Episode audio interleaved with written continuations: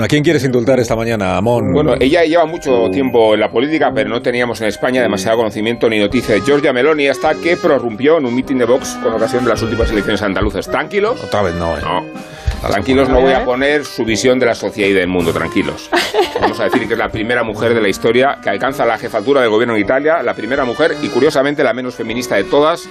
Ya habéis escuchado el modelo de sociedad que defiende muchas veces, podría resumirse en el lema Dios patria y familia. Meloni necesita resarcirse del trauma que supuso la fuga de su padre a Canarias cuando era pequeña, aunque el aspecto más estrafalario de su trayectoria consiste en la devoción a los hobbits y en la extrapolación política de la aldea donde habitan las criaturas de orejas apuntadas. Es menuda, como los personajes de Tolkien, y se parece a ellos en la defensa del terruño, de las tradiciones, y en el recelo correspondiente a la globalización. La aldea local contra la aldea global. Defiende el honor del pueblo saharaui, por ejemplo, y por ejemplo, considera que Italia debe involucionar al mito de la mandolina y de los olemío.